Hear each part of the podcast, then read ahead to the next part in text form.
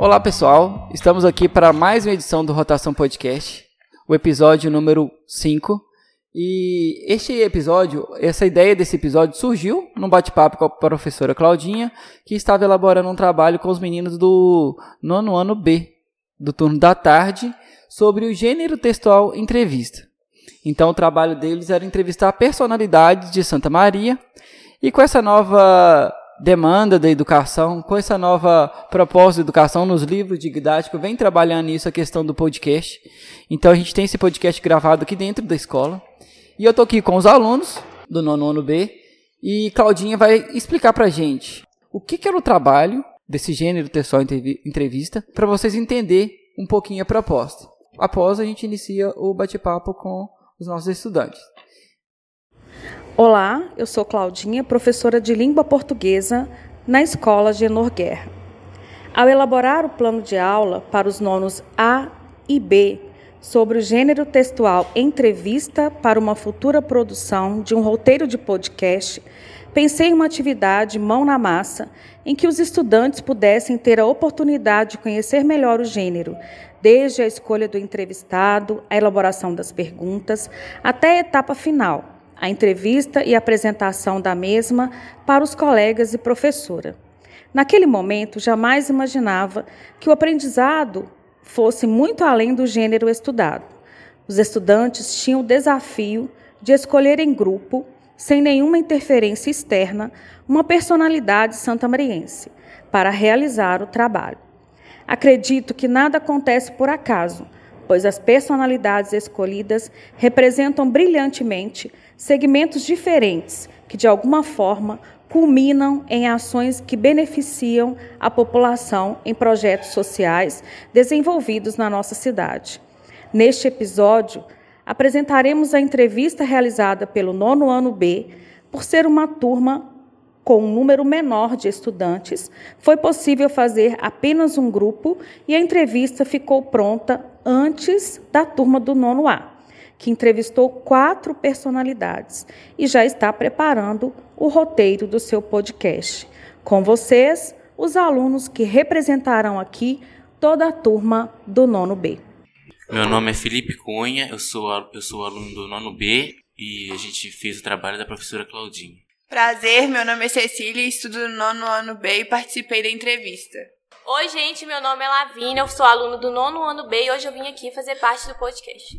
Oi, meu nome é Micaele, sou aluna do nono B da Escola Estadual Eugênio Guerra. Oi, meu nome é Isabela, é, do nono B. Estou aqui pra, é, da Escola Estadual Eugênio Guerra para apresentar o podcast. Oi, gente, prazer, meu nome é Ana Flávia, sou aluna do nono ano B. Oi, gente, prazer, meu nome é Camille, eu estudo no nono ano B no Eugênio Guerra. Vai ter uns barulhinhos de fundo aí que a gente grava de dentro da escola, então é carro passando na, na avenida ali, então não é improviso, né? A gente tem um estúdio improvisado dentro da escola, numa sala de aula, então é assim mesmo. Futuramente a gente pretende ter um espaço para gravação do podcast, mas é novidade ainda. Então, voltando ao trabalho, gente, é, era o gênero textual entrevista, certo? Quem que vocês escolheram entrevistar e por quê? Então, escolhemos o Chicão por representar bem a cidade na questão do desenvolvimento e crescimento e também por ser um dos apoiadores do projeto Jovem Aprendiz. A entrevista foi realizada por quatro alunos, Ana Flávia, Camille, Cecília e Felipe, mas as perguntas foram formadas por toda a turma. É, responde pra gente, quem que é, quem que é Chicão? Chicão se chama, na verdade, Francisco Alvarenga de Assis. Ele é empresário, proprietário dos dois supermercados da cidade, Guerra Bretas e Atacadão Santa Maria. O, o consideramos uma personalidade pela importância do seu trabalho e generosidade para com os santamarienses. Esse podcast vai ser postado no, nas plataformas de podcast, então pra gente que, para quem não é de Santa Maria conhecer quem é o Chicão, né? E daqui todo mundo sabe quem é Chicão. Qual a importância do Atacadão para a cidade de Santa Maria? Então, o supermercado é de atacado e varejo, que atende Santa Maria de Tabira e toda a região, e que gera emprego para toda a cidade. É, também proporciona apoio para os projetos sociais, como o do Jovem Aprendiz. Esse projeto do Jovem Aprendiz que é desenvolvido em parceria com a Fundação Francisco de Assis, que tem muitos alunos nossos participantes. Alguns de vocês é Jovem Aprendiz? Alguns são voluntários e alguns são já trabalha no Jovem Aprendiz. Ana Flávia e Cecília fazem parte do, do programa Jovem Aprendiz. Você trabalha onde, Ana Flávia? Eu trabalho na Tiliana, eu comecei esse ano, mas sou voluntária lá na fundação já tem quase cinco anos. Bom, eu trabalho na mineração positiva, entrei na fundação esse ano como voluntária e já sou jovem aprendiz. Pelo que eu entendi do trabalho de vocês, algumas pessoas só foram fazer entrevista, não é isso? Que participaram da entrevista lá com o Chicão lá dentro do. lá no Atacadão. Como foi feito esse trabalho na sala de aula? Os outros meninos, como foi a participação dos outros alunos? Bom, foi desenvolvido por toda a turma. A gente se reuniu no pátio da escola e cada um deu uma opinião, ajudou a formular as perguntas. Por mais que não tenham todos ido lá realmente fazer entrevista, todos participaram de alguma forma. Eu queria saber mais sobre o Chicão nessa entrevista dele. O que a gente queria saber sobre o Chicão era sobre a sua história, as suas experiências, algum relato sobre a sua carreira com o supermercado. Por que, que você escolheu investir em um supermercado? E, e, era um sonho de infância? Não, isso é, é um ramo do meu pai, né? Ah, tá. Porque eu, quando o Britos começou, eu tinha um ano. Era o meu pai e três irmãos dele. A gente nasceu, né, dentro do supermercado, ah. do armazém, né? É. Naquele tempo, eu não conhecia, naquele tempo era armazém, tudo era de pesar no pacote. Como eu comecei com 12 anos, era tudo de pesar. E a gente entregava aqui tudo de bicicleta. Eu vim aqui na Caduatina fazer entrega de bicicleta. As bicicletas com caixote de madeira, que eram os caixotes maiores que essas caixas. Meu pai era sócio do, dos irmãos dele, ele mexia mais na roça. No armazém aqui de 12 a 17. Com 17 anos, eu fui para um armazém na Itabira, eu e o irmão. Chamava Comercial Cabeça. Ali em frente ao Campo do Valério. Hoje é Supermercado Avenida. É, ali é meu. Eu fiquei ali de 71 até 2011. E aqui, Santa Maria, vai fazer 20 anos agora em julho que eu voltei. Durante esse podcast, eu vou colocar alguns trechos dessa entrevista com o Chicão. Para quem foi lá, qual a impressão de vocês vendo o Atacadão de um, em uma outra visão? Ah, porque a gente pensava que o Atacadão era só aquilo, né? Quando a gente foi lá de cima, foi era tudo ficaram tudo maior, ficaram nítido pra gente, a gente entrou, né? A gente conheceu o Atacadão direitinho, entramos na padaria, pra gente que conheceu o Atacadão é totalmente diferente para quem vai lá de cliente mesmo. Acabou tendo uma visão mais ampla do comércio, o pessoal que foi. Vocês registraram com imagens e tudo? Mostraram para seus colegas? Sim, nós registramos sim e inclusive ele autorizou a gente tirar a foto e provavelmente vai ser postado no Instagram do Tempo Integral da Escola Genô Guerra. Instagram da escola é arroba integral e o Atacadão, ele já participa desse programa Jovem Aprendiz. E existe cursos de capacitação para os embaladores antes de atuar nessa área? Alguns faziam parte do projeto Jovem Aprendiz, então eles é, treinavam para poder fazer o curso de embalação. Eu achava que embalador era só colocar coisa na sacola, mas não é não, tá? Alguns supermercados em capital, eles não têm o embalador. Nossa, você não imagina a falta que faz o, o embalador, não. Mas não é simples não, tá? Então vocês têm um curso para isso, né? Pelo que eu entendi, dentro do programa Jovem Aprendiz. Dentro dessas perguntas que vocês fizeram para o Chicão, vocês perguntaram também se. Como que eles fazem a compra, né? A compra do mês. E qual que foi a resposta? Eles disseram que eles fazem compra no próprio supermercado deles e eles passam, é, eles passam a compra pelo caixa e pagam por qualquer mercadoria que eles compram. Peraí que a Ana Flávia vai falar um pouquinho também. E que eles têm um limite, né? Porque até o tal preço eles podem comprar, que eles não podem sair comprando qualquer coisa, vai dar tanto e no final do mês só acertar. Eles têm um limite um certinho, eles têm até um crédito. Só até isso pode comprar, não pode comprar mais que isso. Cada um, eu e eu sei, cada um tem a sua retirada. Aí, cada um tem a sua retirada aqui. Qualquer coisinha que a gente pega aqui, a gente tem que paga no caixa. Porque senão vira bagunça, né? É. É, e É, as meninas estão achando engraçado porque achou que era só chegar lá e pegar alguma coisa, né? Dentro dessa entrevista com, com o Chicão, qual que foi o momento mais emocionante dessa entrevista que marcaram vocês mais? Infelizmente foi um assalto que teve no supermercado que tirou a vida de um dos funcionários do Chicão, que deixou uma bala alojada na virilha dele. E é muito difícil para ele lembrar desse momento, portanto ele se emocionou muito quando contou pra gente, né, o que aconteceu. É que teve um, um assalto no fundo do supermercado. Né, nós já ia, eu já ia de lado de uma moça para o banco, uma funcionária, numa caixa de papelão com dois malotes, no passeio do supermercado. Eu vi um cara sentado assim no banquinho de lado da rua. Na hora que a gente foi atravessar a rua, ele já chegou com um revólver a um metro de mim. A menina jogou a caixa de papelão e tal. E o, o Nono, um funcionário meu, estava tomando um café ao lado do Banco Brasil. Ele veio correndo, tomou um tiro no peito, morreu na hora. Eu tomei um na virilha. Eu tenho uma, uma bala alojada aqui. Mas foi a chuva, né? E lá no depósito entrou 90 centímetros de água no depósito e perdemos maquinário de refrigeração, perdemos muita mercadoria.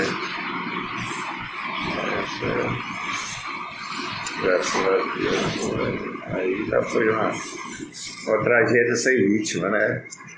Recordamos aqui por acreditar que a superação dele e da família é merecedora do nosso reconhecimento e para destacar a importância do investimento da segurança, que hoje é maior, né?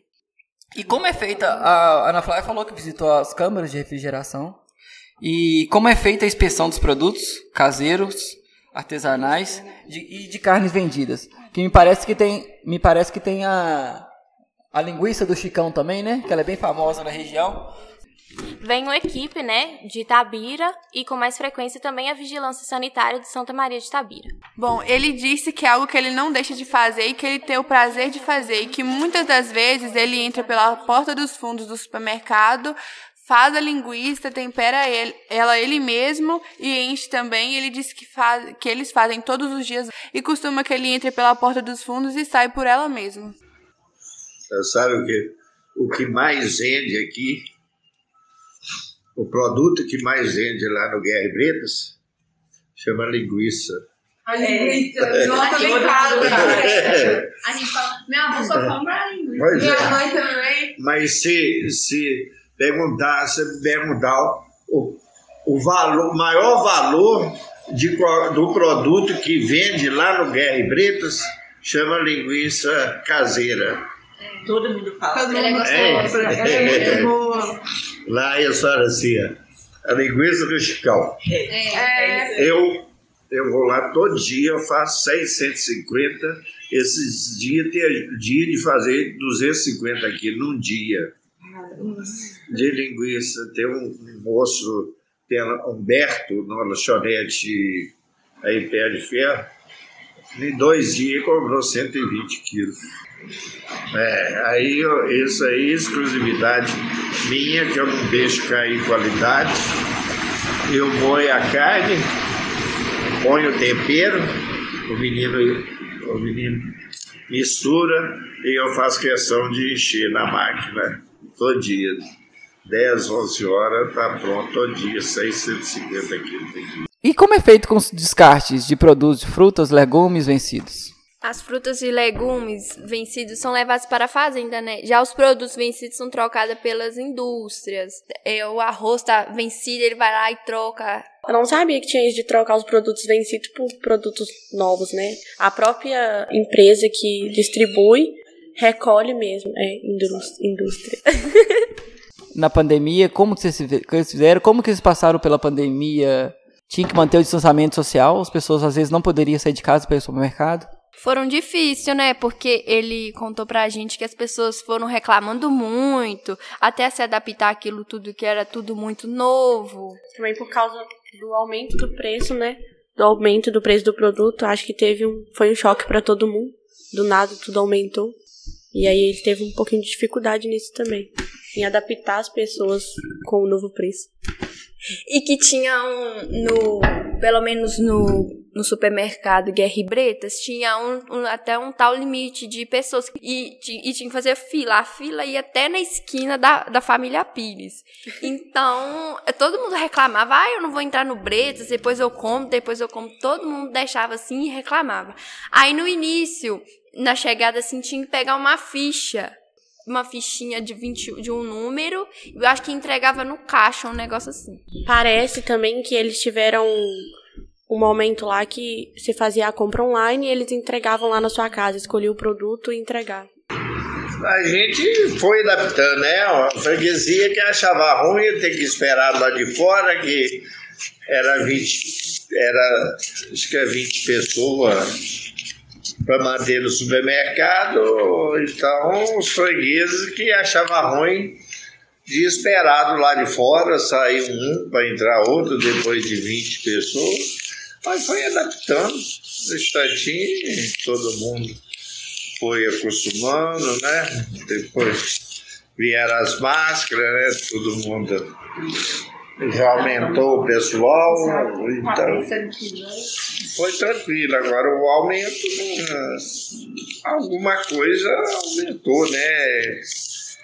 É, mas eu acho, mas não foi por causa da epidemia, não, né? Nós tivemos tá tendo agora, uns tempos para cá, o aumento, o negócio de soja, de, de as coisas, né? Falta de de chuva, às vezes, por causa região, arroz, por causa no sul tava, não estava chovendo, uns lugares chove, chove demais, outros chove pouco, né?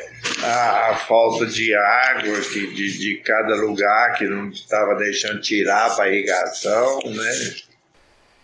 Perguntaram para ele se ele apoia algum, tem algum projeto social que o Atacadão apoia. Falou do troco solidário, como que funciona? Sim, como já citado, o Menor Aprendiz, né, que é um dos projetos sociais que eles apoiam. Não só o Atacadão, como o Guerra e Bretas também. O Chicão também comentou com a gente sobre o fato dos funcionários, as funcionárias que ficam no caixa, sofrer desrespeito, falta de educação. Muitas vezes o povo começava a xingar, falando assim que não ia dar nada.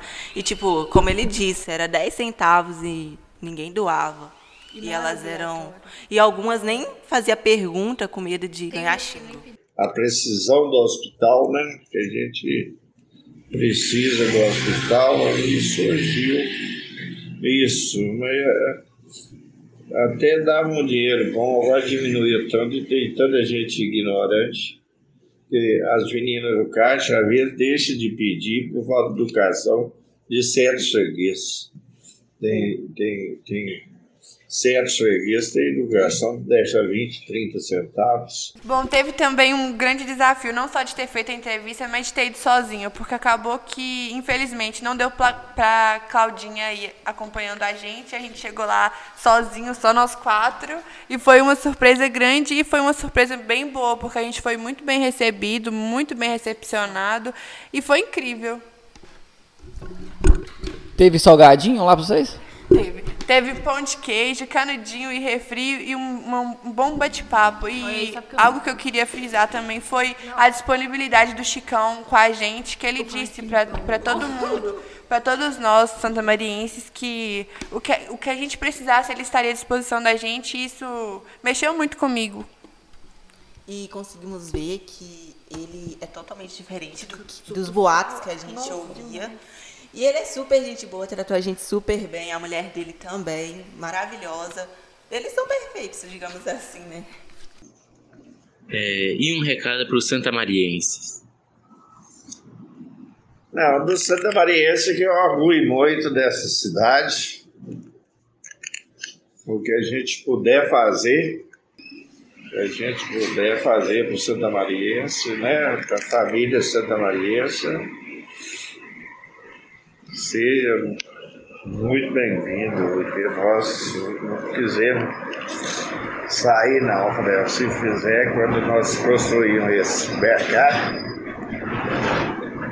tem gente que falou, ah, Santa Maria não merece uma loja dessa. Teve gente que falou, né, nós sozinhos, né? se nós ganhamos aqui, nós vamos fazer aqui. Né? Se a gente ganhou aqui, gente é daqui, é nascido aqui, é criado aqui, eu não tenho intenção muito de fazer outro comércio em outra cidade. Eu e do nada a gente tá lá comendo um pão de queijo, estamos no refri, eu, Camila e Cecília. E Felipe. E Felipe, não, Felipe não. A gente olha pra Felipe, ele tá lá comendo um canudinho, tipo assim, o que foi? Eu tô aqui comendo. E eu comecei a rir, mas eu não podia rir alto, porque se eu ia me envergonhar. E eu olhava pra Cecília, pra Camila, e elas olhavam uma pra outra, eu não aguentava rir. Eu tive que rir de Felipe, coitado, ele tava, ele tava tipo assim, o que que tem? Ô Felipe, você tem direito à resposta, tá? Se eles colocaram a comida lá pra gente, é obviamente que eles comeram. Foi, foi nesse momento. Acho que foi nesse momento aí que os meninos chegaram e contaram que teve esse lance, salgado de pão de queijo, né? Isso, aí todo mundo ficou revoltado, porque todo mundo queria ir. Eu e a Lavínia foi a que mais choramos.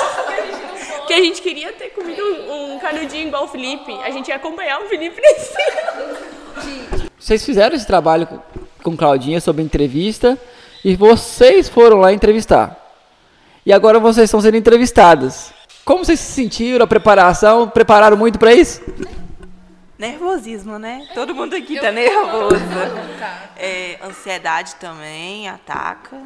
De tanto que a gente preparou que não tá saindo quase nada tão bom da forma que a gente pensou. Mas por ser um bate-papo mesmo, acho que fica mais tranquilo, mais light pra todo mundo. A gente achou que era tipo, a gente ia ficar quietinha, né? Todo mundo quietinha. Aí na hora que Júlio começou a falar, a Camila ele riu. Ela riu e eu comecei a rir também. Eu não sei o que, que eu fazia. Acho que todo mundo teve uma crise de riso aqui antes de começar, mas por nervosismo mesmo. Uma emoção, né? É a primeira vez de todo mundo sendo entrevistado, né? E muita gente vai ouvir a gente, né? Então, Quando realmente saiu a oportunidade, acho que todo mundo tremeu na base. É normal isso. E a gente vai gravar mais podcast com vocês para ter certeza. E sobre essa volta às aulas presenciais? A gente teve a volta às aulas, presencia é, a volta às aulas presenciais mesmo este ano. Teve o finalzinho do ano passado. Eu estou fazendo essa pergunta para todos os episódios que a gente está gravando, porque são alunos diferentes, são estudantes diferentes, tendo contato de novo com os colegas. O que, que vocês sentiram mais falta durante a pandemia? Eu queria que vocês falassem para nós. Ah, tipo, quando a gente está na pandemia, a gente sentiu muita falta da escola, né? De conversar com os amigos, de sair da sala. Mas agora, agora que a gente, agora que a gente tá aqui, a gente quer ir embora daqui. A gente não, a gente não sabe o que, que a gente quer. Porque eu pensava assim, não, podia ser dois anos na, dentro de casa, só estudando dentro de casa, ou então nem essa aula não podia voltar nunca mais. Agora que eu tô aqui, Jesus tem poder. Prefiro que fique esses dois anos. Mas quando a gente tá lá, a gente quer aqui. Não, Deus não sabe o que manda pra gente. Ele tá Se até revoltou. confuso, ele tá confuso. Se revoltou. Momen- momento desabafo. Quando, é para os professores também, a visão dos professores é essa também. A gente estava sentindo falta da escola, os professores sentiam falta dos alunos, sentia falta dos alunos, sentia falta das aulas presenciais, porque estava tudo online. Aí quando volta, os professores também é essa mesma sensação, a gente quer voltar para casa de novo. Quando era online, né? Acho que a gente ficava mais relaxado, porque era dentro de casa. E o aprendizado? E o aprendizado? eu não aprendi nada durante esses dois anos. Não estava fazendo nada online porque não entendia nada. E foi difícil, foi muito difícil. Me senti burra quando voltei para a escola. Acho que Acho que foi uma, foi uma dificuldade bem grande mesmo, porque a gente achou que por ser online, por ter o celular, por ser pelo celular, ia ser bem mais fácil de lidar com isso, mas foi bem mais complicado. E principalmente por lidar não só com a escola e pela família também, porque você estava no seu ambiente, na sua casa, então é mais complicado ainda você juntar o ambiente casa com escola. Então é bem mais difícil, mais complicado mesmo. E o fato que todo mundo ficou antissocial, né? Muita gente ficou antissocial. Ninguém quer Porque não estava tendo contato, Contato real. com ninguém. Eu acho que talvez nem seja o fato de ter ficado em casa e não ter vindo para a escola, e sim o fato também de tipo, não poder sair de casa por causa do coronavírus. Falta de contato. E, tipo, você passa. Tinha uns seis meses que eu não via muita gente. Carente. E quando você volta a ver as pessoas, é bom demais. Tá sendo cansa- cansativo, né? Vir pra escola todo dia. Muitas coisas novas, né? Aprender. Tá sendo uma pressão também psicológica, porque você ficou dois anos sem fazer nada, depois volta volta e joga em um, tudo de uma vez. numa série totalmente diferente. É difícil. Que eu- é, a única coisa que eu sinto falta da aula online é minhas notas. Minha nota era tudo 10. Era, era 25 pra todo mundo, né? Que entregasse os pets. É. A, a Ana Flávia, a Ana Flávia tá sentindo falta de outra coisa aqui, ó. Ninguém quer dançar quadrilha mais, gente, eu vou protestar. Porque eu, Protestar? eu custei, eu custei achar um par. Aí quando eu achei, olha, eu tô sozinha. Eu falei assim, você é bobo, você é muito bobo, porque eu tava sozinha até ontem. Agora você vem falar que você tá sozinho. Acho que podia mudar. Acho que podia mudar o nome desse podcast pra Desabafo da Ana, da Ana Flávia. O desabafo. Pode. É, então, gente, é isso. A gente deu um momento de desabafo. O, o trabalho de vocês ficaram sensacional. É, eu acompanhei de perto junto com Claudinha. Ela me mandava tudo desde quando a gente teve a ideia de gravar um podcast com o trabalho de vocês. Então eu acompanhei bem de perto, fui na sala, né? Conversei com vocês. E é um prazer. Não sou professor de vocês, sou professor do só do ensino médio. E é um prazer estar participando junto com vocês desse trabalho. Bom, a gente quer agradecer muito a professora Claudinha por ter nos dado essa oportunidade de, de dar um passo além da nossa zona de conforto, né? No caso, a vergonha, se desenvolver sozinho. E a gente jamais imaginou que a gente participaria de um podcast e principalmente conduziria uma entrevista assim com uma personalidade tão importante da cidade. E a gente queria que você também deixasse um recadinho para todos os estudantes da Escola Estadual de Nogueira. Oi, gente. Eu queria falar que continue estudando. É, tem, hoje tem que estudar. O futuro, né? Hoje não você sobreviver sem estudo. Hoje é, é- é muito difícil. Muito difícil. Eu, por exemplo, eu não sei mexer em computador. Nem celular. Celular meu, meu neto de 4 anos, sabe muito mais do que eu. Ele sabe mesmo. né? Eles nascem sabendo. Já vi, eu tenho um menino de 10 de 4 anos, ele passa mensagem, faz tudo. Eu, eu não, não. E estamos disponíveis para gravar mais episódios, mais trabalhos durante esse, durante esse ano todo. Então, muita, mu- mais uma vez, parabéns. É, agradecer o Chicão também por ter recebido a- vocês é, representando na escola. Encerramos aqui mais uma edição do Rotação Podcast e até a próxima.